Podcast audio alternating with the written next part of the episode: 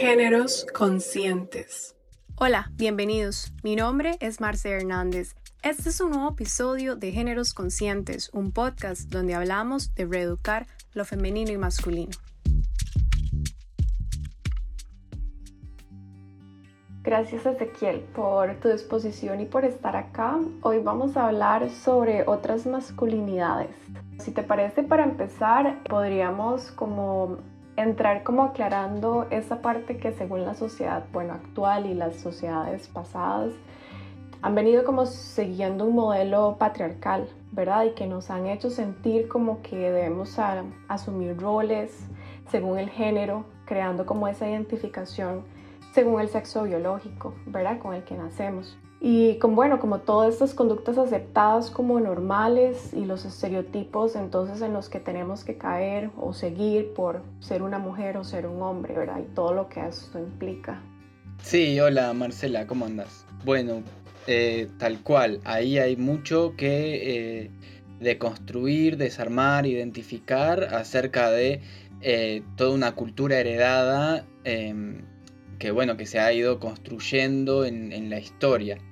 De ahí, bueno, yo la verdad que no sé específicamente bien eh, cuál es el inicio, pero lo relaciono mucho con el sistema capitalista heteropatriarcal, ¿no? Y la religión, que entonces nos pone como un marco eh, donde tenemos que ejercer nuestra forma de ser dentro de eso para, para estar in, por decir así, como para cumplir con, esa gran ley.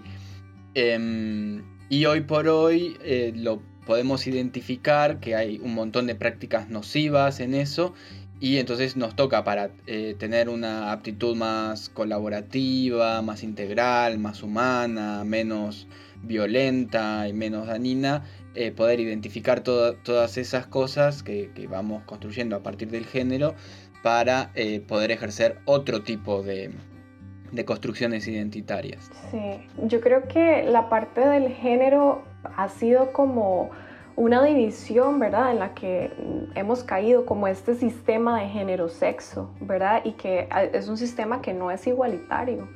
Y entonces, bueno, de aquí eh, tanto como las desventajas de ser mujer, eh, ser homosexual o tener alguna diferencia sexual, nos hacen no conocernos realmente quiénes somos nosotros mismos por querer cumplir con todas estas normas. Claro, sí, sí, sí. Ahí, bueno, la otra vez eh, estaba en un curso y decía la maestra, eh, el, único pecado que tiene el, hombre, el ser, la humanidad, es eh, sentirse separado del todo, ¿no? Decía, ese es el primer error que hicimos en vez de tener un pensamiento integrativo, ¿no? De que en nosotros está en realidad la, toda la energía, toda la posibilidad, eh, nos separamos. Y bueno, la cientificidad, mira, sí, seguimos agregando como las características que nos hicieron separarnos, ¿no es cierto? La cientificidad, por ejemplo, eh, al querer encasillar eh, marcos de conocimiento, como de repente también la biología, que empezó a ponerle nombre a todo, empezó a generar como límites y fronteras.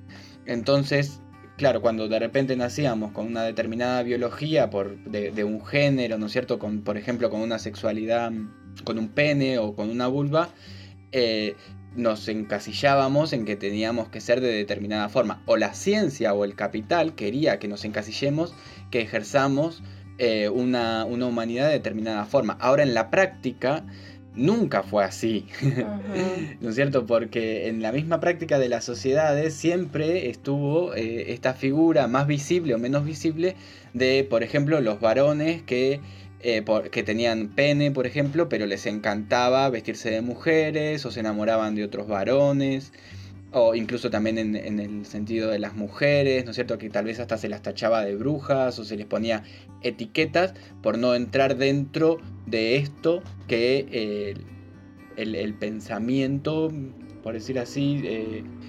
científico y de sistema quería como terminar de encasillarlo.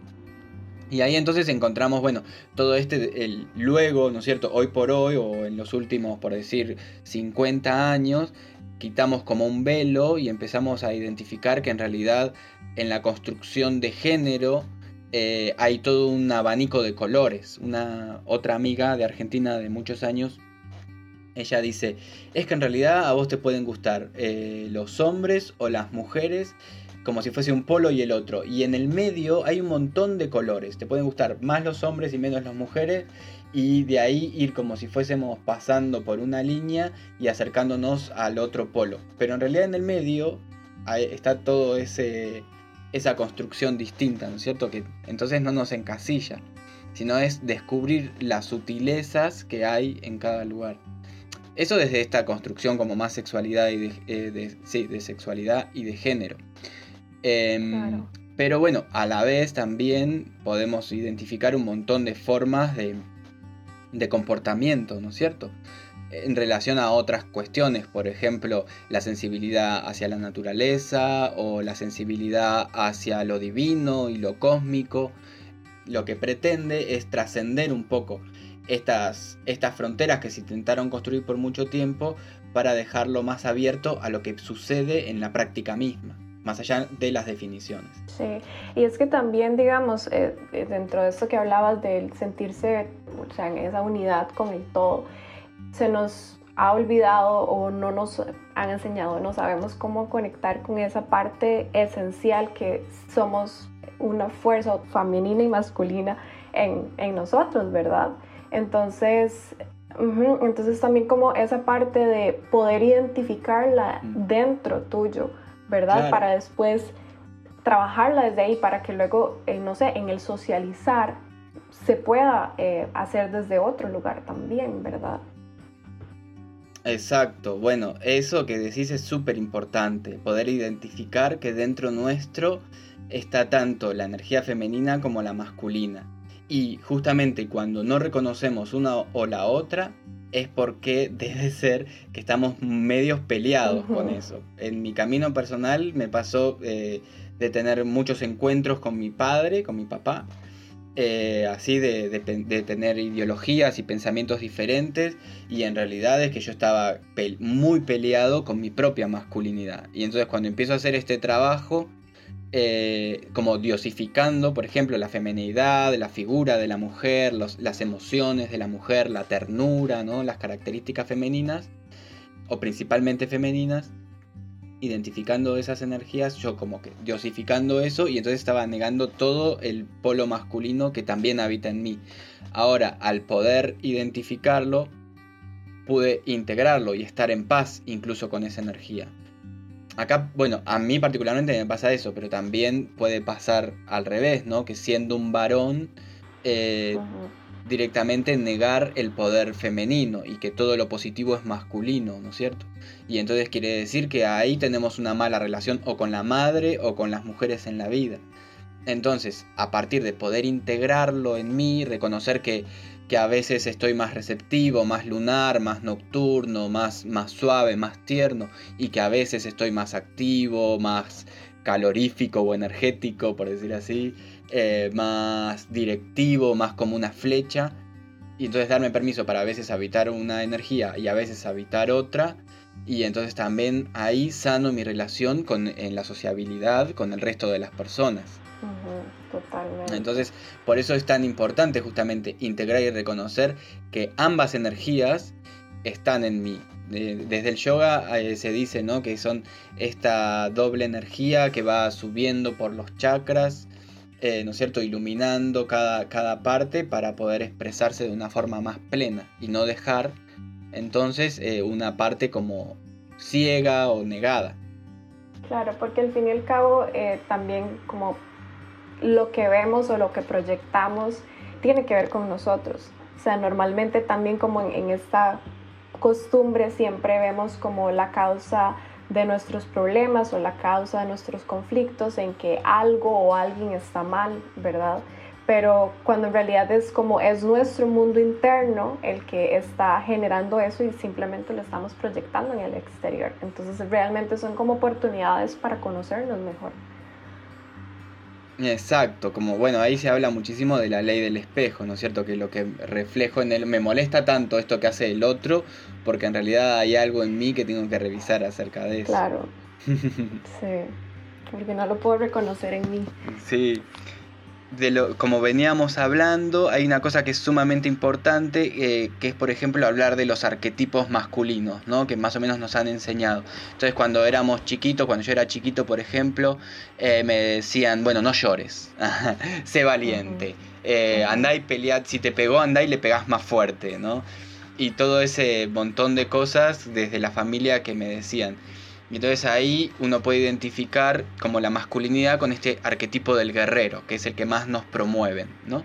Tenés que ser el guerrero, tenés que ser el valiente, el que siempre va al frente de la lucha.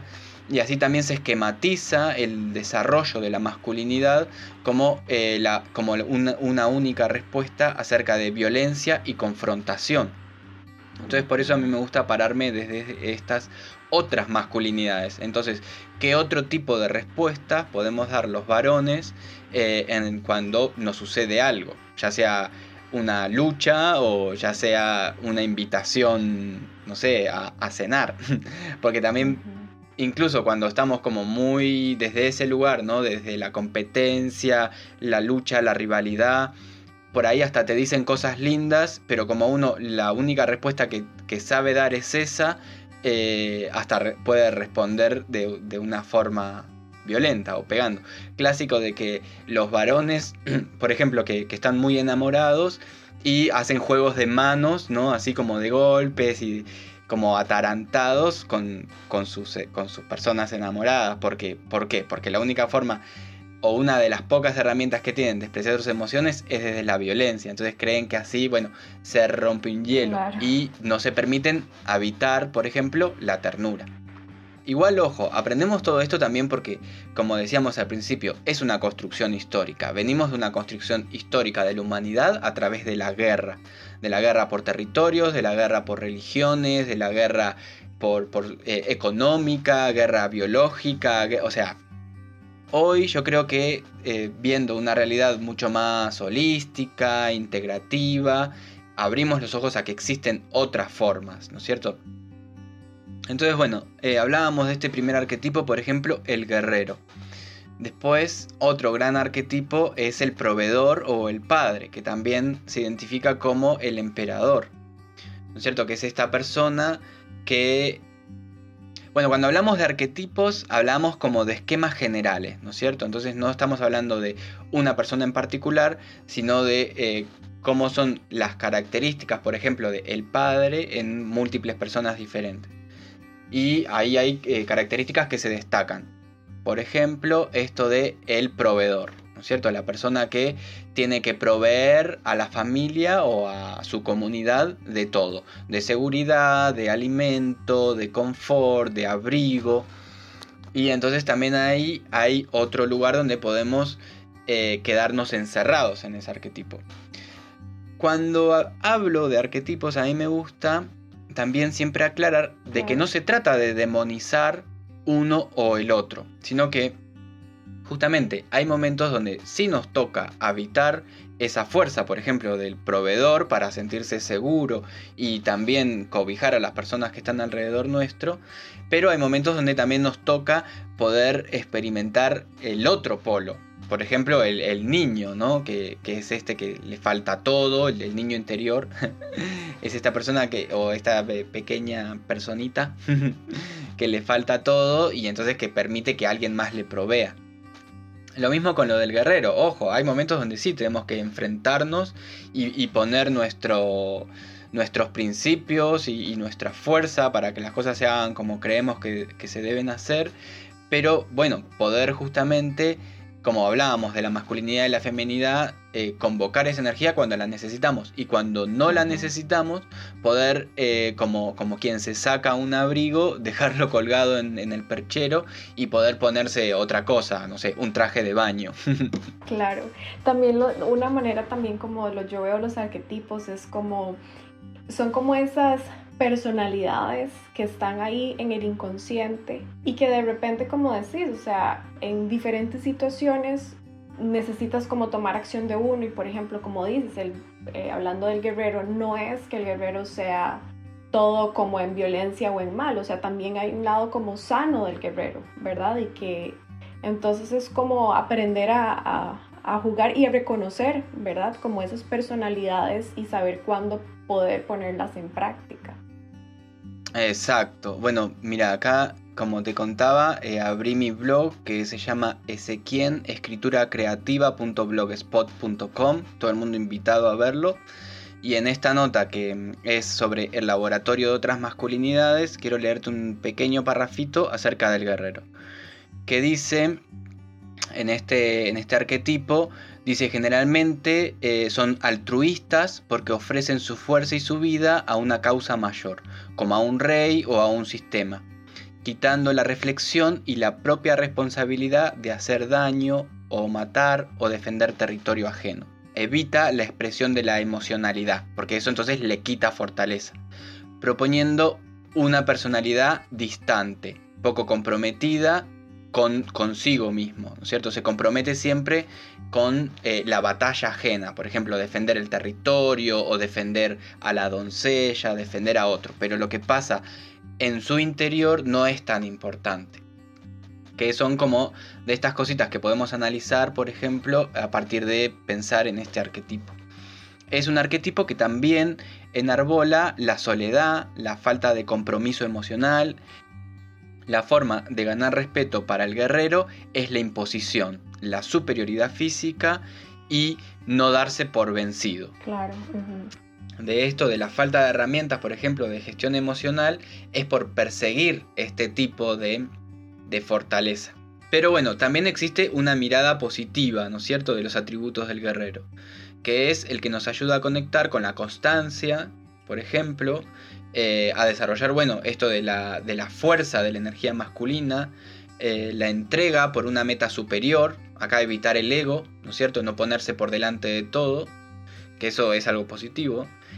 El desarrollo del potencial físico también, es algo muy positivo acerca de, este arquetipo del guerrero. Y bueno, la manera en que encarnan el servicio por los demás también es, es como muy noble. Pero como todo, ¿no? Siempre vamos a necesitar este equilibrio, que por encarnar el servicio a los demás no descuidar las características personales. Y acá a mí siempre me gusta hacer un stop porque eh, hoy por hoy escuchamos muchísima gente que tiene vocación de servicio. Y es hermoso tener vocación de servicio, porque bueno, incluso hasta la religión nos ha enseñado que nuestros dones eh, logran como su mejor expresión cuando los ponemos al servicio de los demás. Pero no podemos ponerlo al servicio de los demás hasta que no esté fuerte en nosotros. la, primera cosa que tenemos que venerar es a nosotros mismos.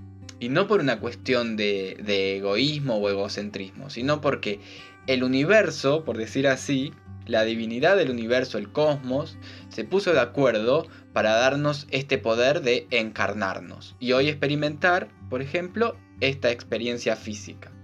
Entonces, primero nos tenemos que ocupar de nosotros, como venerando el universo que nos permite encarnarnos. Y una vez que nosotros sí estamos completos, sí estamos sanos, saludables, sí nos sentimos integrados y en paz, recién ahí es donde podemos ofrecer esta vocación de servicio.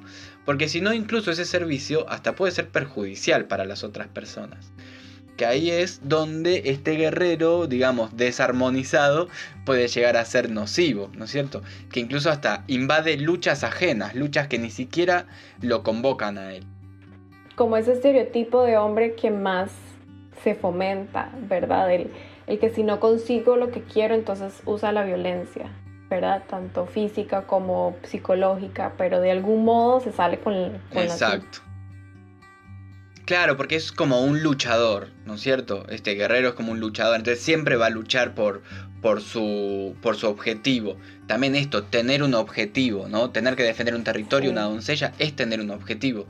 Y eh, bueno, los objetivos nos ayudan a despertarnos, ¿no? Como, como un propósito en la vida, nos ayudan a, motivarnos y eso, pero también a veces necesitamos eh, ser receptivos y, no seguir corriendo detrás del objetivo, porque si no, cuando perdemos el objetivo, se acaba la vida. Que eso también, en la construcción de las otras masculinidades, eh, es una cuestión muy interesante a tener en cuenta porque también los hombres atravesamos por ciclos. Con las mujeres estamos muy acostumbrados a escuchar los ciclos lunares, ¿no es cierto? Que gracias a la menstruación están muy ligadas a, eso, a entenderse a partir de la luna, la menguante, la creciente, la luna nueva, etc.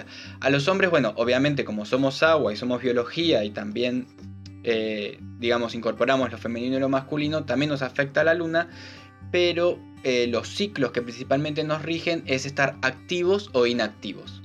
Entonces, cuando tenemos un objetivo, eh, vamos en una dirección a por él, por decir así.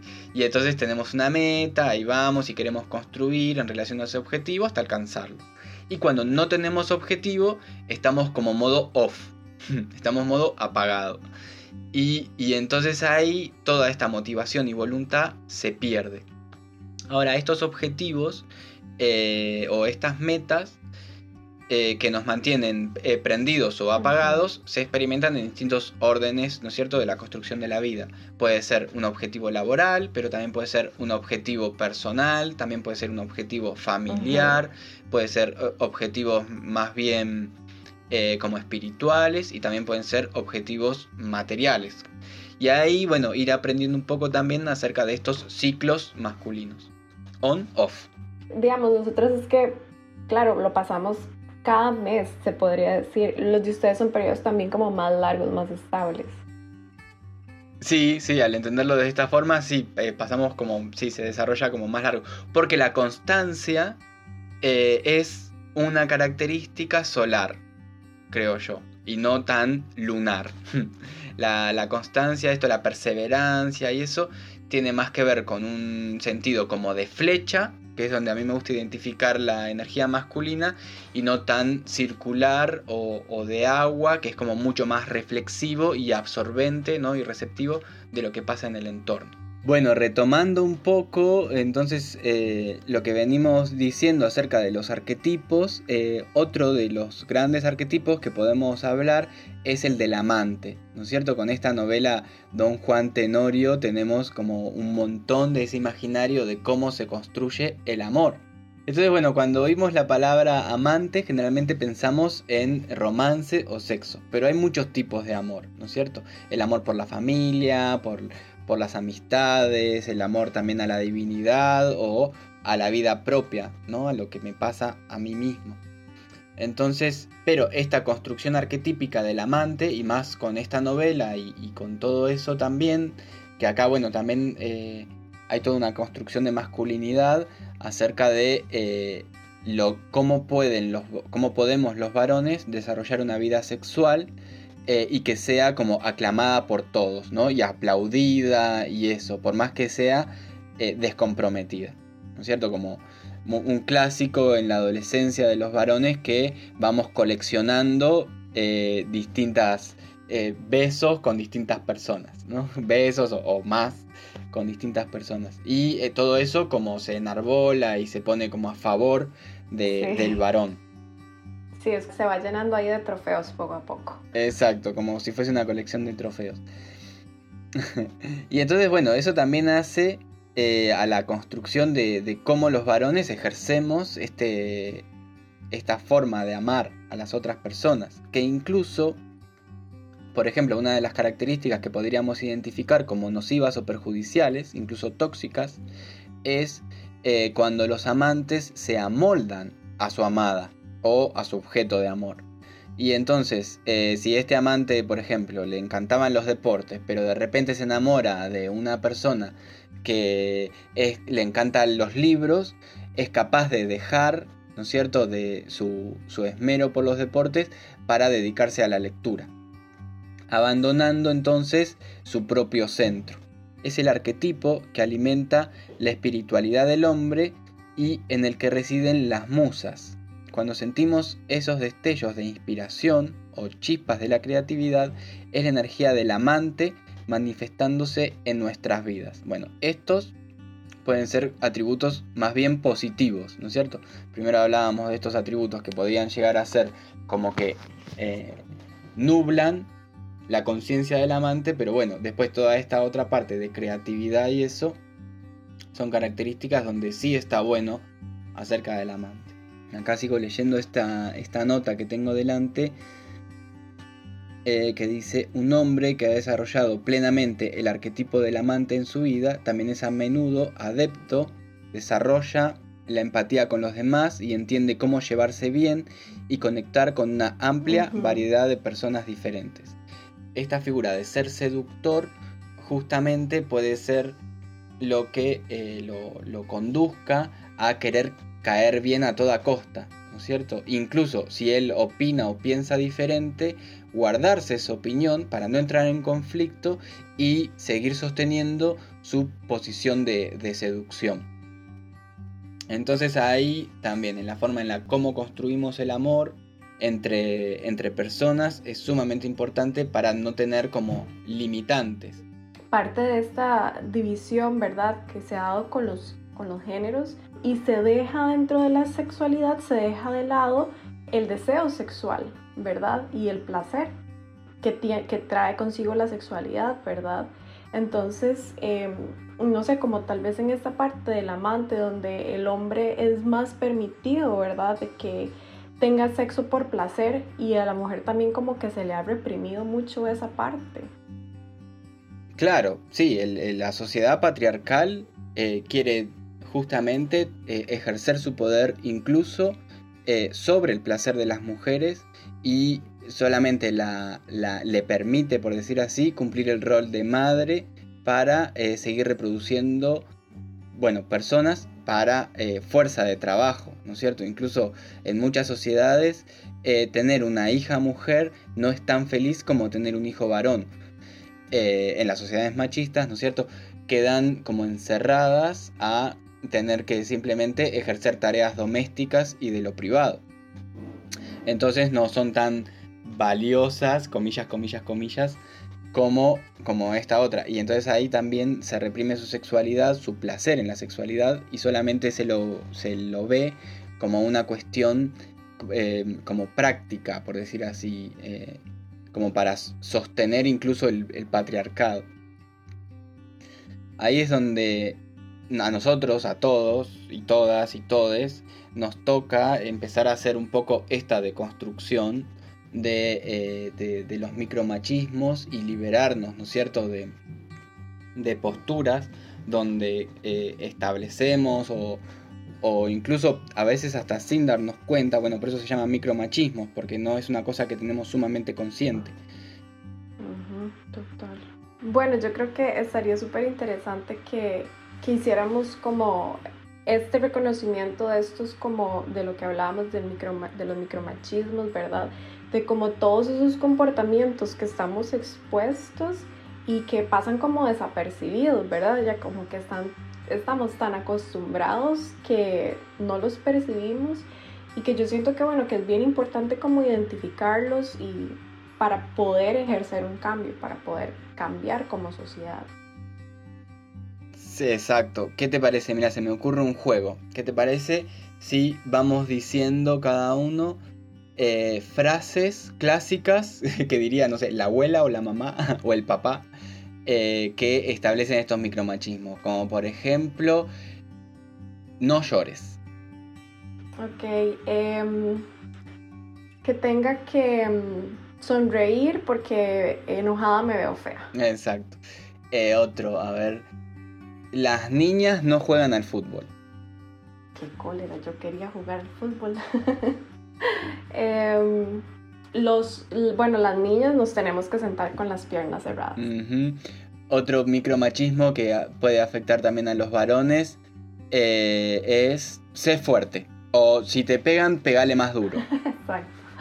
Uno que a mí me pasa actualmente es, es que me dicen que qué dichosa que mi esposo me ayuda en la casa. Ah, te ayuda, claro. Sí, yo no bueno, es otro. Exacto. Ese es otro, otro gran micromachismo, ¿no? Las, eh, las tareas domésticas. Entonces, como. Es que los hombres no sabemos limpiar. Esa es otra frase.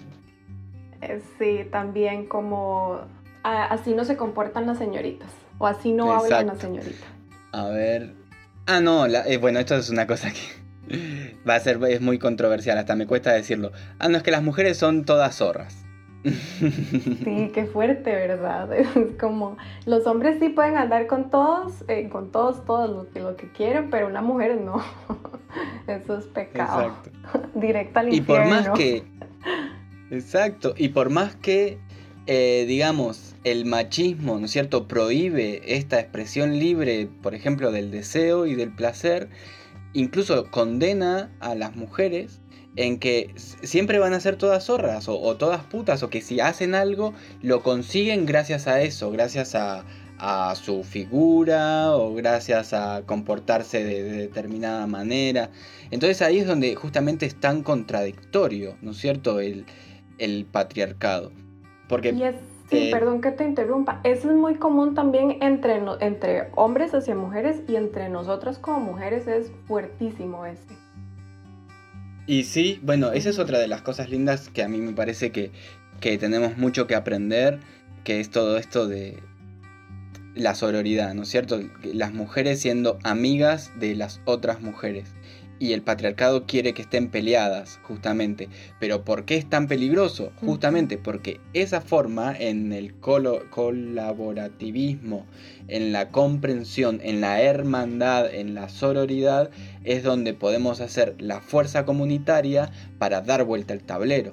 Y entonces todas estas personas que ejercen poder, o el patriarcado, por, ponerlo más fantasmagóricamente, que ejerce el poder, bueno, la única forma de derrocarlo es que todos los, los, oprimidos, les oprimides, eh, podamos como unir nuestra fuerza, nuestra potencia para, para generar el nuevo universo que necesitamos, el nuevo mundo que necesitamos. Que es eh, ponerlos en primera plana, porque en realidad ya se vienen construyendo esos conceptos. Lo que tenemos que hacer es abrir los ojos y aceptar que eso está sucediendo. Bueno, estuvo muy bueno ese ping-pong, muy divertido, de, frases micromachistas. Que me parece que es súper importante aclarar de que sin querer, todas las personas estamos como muy, de una forma muy naturalizada, eh, diciendo esas, eh, repitiendo esos patrones. Entonces, una de las principales cosas que tenemos que, que tener es como una conciencia de que esto sucede, para poder identificarlo. Y bueno, y acá hacer un trabajo amoroso también con nosotros, con nosotros mismos y nuestra deconstrucción, ¿no es cierto? No, no desde la culpa o, desde el autocastigo o desde ahí. Bueno, una vez que, lo que tomamos conciencia y lo podemos identificar, es ahí que lo vamos a poder desarticular. Sí, esa parte es súper importante, de que antes de que uno no se dé cuenta cuáles son las cosas que está repitiendo, ¿verdad? Que están ahí inconscientes, eh, pues es muy difícil de que así se pueda cambiar algo, ¿verdad? Ya cuando tomas conciencia, eh, te empiezas en, como en el diario vivir a, a, poner cuidado en qué cosas son las que haces, que decís, que repetís.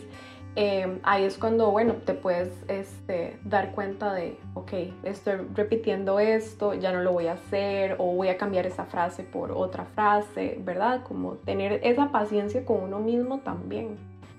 Exacto. Sí, sí, sí. Sí, yo creo que lo importante de eso también es como, como contribuir a generar esos cambios, ¿verdad? Y, y como tomar esa responsabilidad en quiénes lo ejercemos, cómo lo ejercemos y, bueno, poder ir moviéndonos en, en una sociedad diferente, pero desde la práctica. Bueno, tal cual, esto es desde la práctica.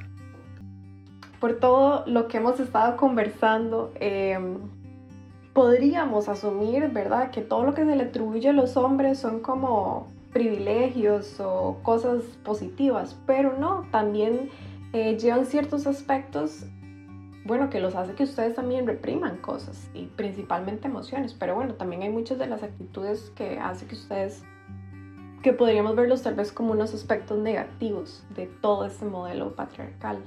Sí, exacto. Nos, o sea, también nos coarta un montón de, de libertades, disfrazados de privilegios, exacto, pero, pero bueno, esos privilegios tiene, son un arma de doble filo.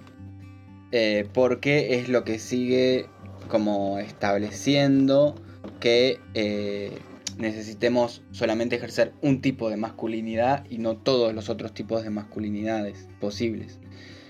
nos limita en nuestra gestión emocional, nos limita en nuestra gentilidad, por decir así, en, esto, en poder ser amorosos y tiernos, más allá de las miras sexuales, también nos limita en que sola, por ejemplo, el clásico machismo dice que solamente podemos ser como complacientes con alguien más si eh, tenemos intereses sexuales y de seducción o intereses económicos. Entonces, si no hay eso, no voy a poder, no, o sea, no voy a hacer nada por promover la amistad con este otro tipo de personas. Y no sé, me imagino que también para ustedes como hombres puede llegar a ser, esa parte puede ser muy frustrante también. Sí, completamente, completamente frustrante.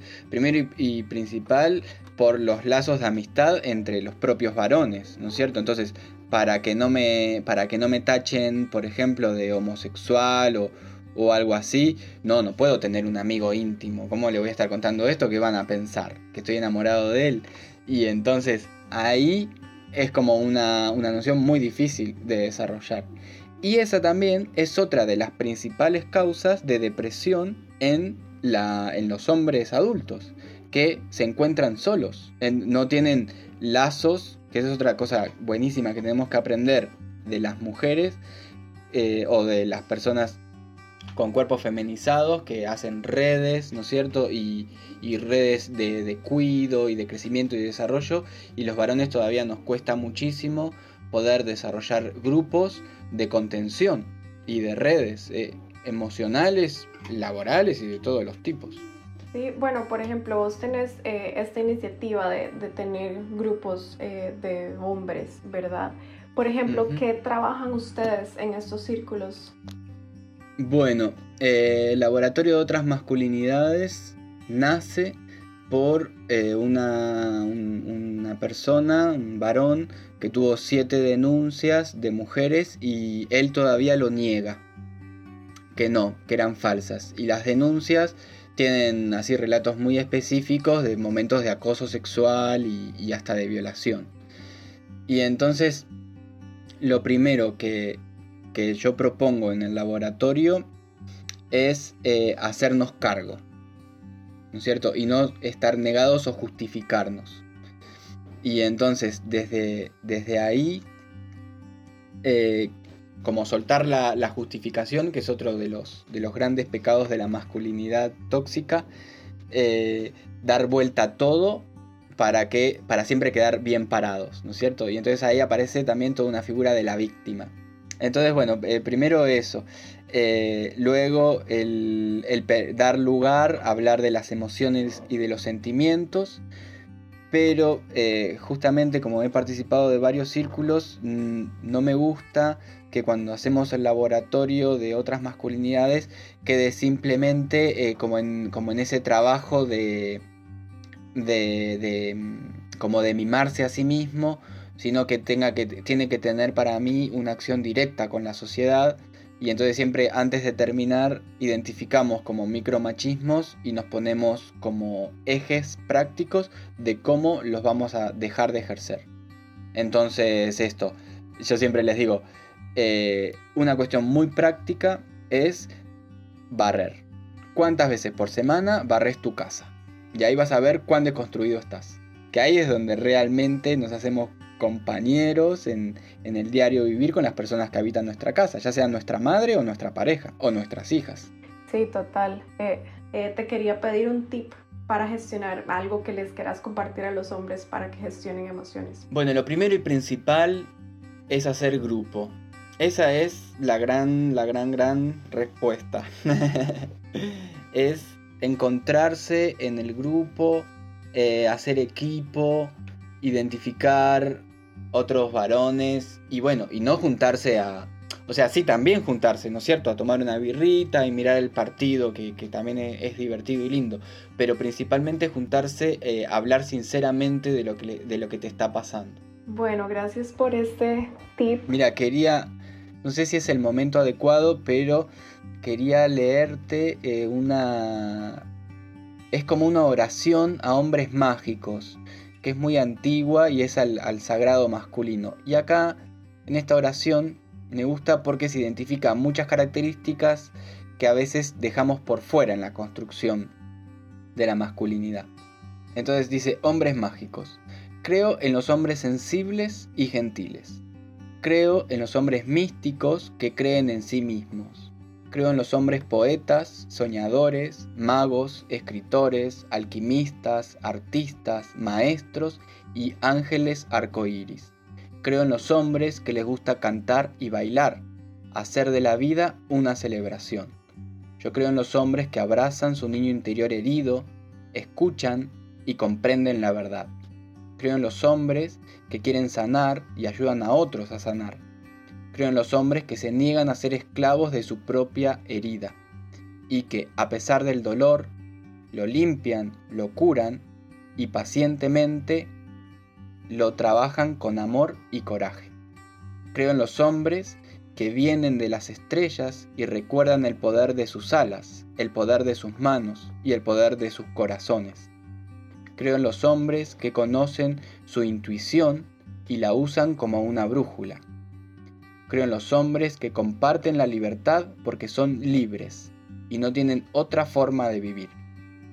Creo en los hombres que son protectores de la energía femenina, que saben leer el aspecto de su amada y no quieren cambiarla, simplemente la acompañan sabiamente en su vuelo. Creo en hombres completos que no necesitan nada del exterior porque ya saben que todo está adentro. Creo en hombres que hacen fuego cuando tienen frío, que se refugian en el agua cuando tienen sed. Creo en los hombres con ojos sinceros, que se ven a sí mismos y es por eso que aman y respetan a todas las criaturas que existen en la tierra. Creo en los hombres perfectamente imperfectos, porque en esa imperfección que ellos también encuentran su belleza. Creo en los hombres sensibles que saben dar amor y recibirlo en equilibrio, que escuchan y también hablan, que viven y dejan vivir. Creo en los hombres que viven su sexualidad como algo sagrado porque saben que es un regalo maravilloso. Creo en los hombres con sentimientos claros y accesibles, Creo en los hombres que caminan descalzos y hablan con las plantas, y en los hombres tiernos y salvajes al mismo tiempo. Creo en los hombres sagrados y toda la divinidad que en ellos existe. Qué lindo. Es muy hermosa esta oración y a mí me parece necesaria decirla y pronunciarla. Y entonces ahí vos, o sea, los varones se dan la oportunidad, nos damos la oportunidad de ser sinceros y al ser sincero uno, también permite que, los, que las otras personas sean sinceras. Sí, es súper hermoso. Es cierto, es como que el patriarcado ha querido borrar todas esas cualidades de que también habitan en el masculino, que es súper lindo. Me encantó. De nuevo, darte las gracias, Ezequiel. Eh, yo creo que al final sí, es entender que, bueno, todos hemos sufrido es, las consecuencias del patriarcado, pero que al final unirnos a cambiarlo es lo que puede hacer la diferencia. Exacto, sí. Sí, Marcela, muchísimas gracias por, por, esta charla.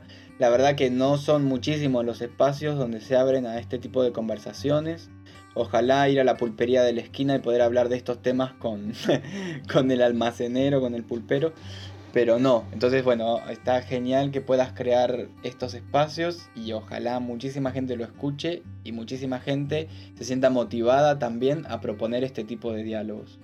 Sí, muchas gracias. Como hablábamos antes de, de empezar a grabar, por algo hay que empezar, ¿verdad? Entonces, crear los espacios para que podamos escuchar, hablar y que se nos queden esas ideas por ahí en la cabeza, yo creo que es súper importante para, para sí, para poder generar un, nuevo algo, porque también todos estos conceptos, todas estas ideas, yo siento que son cosas nuevas para todos, ¿verdad? El ver el amor desde este lugar, el ver la masculinidad desde este lugar, también la feminidad, ¿verdad?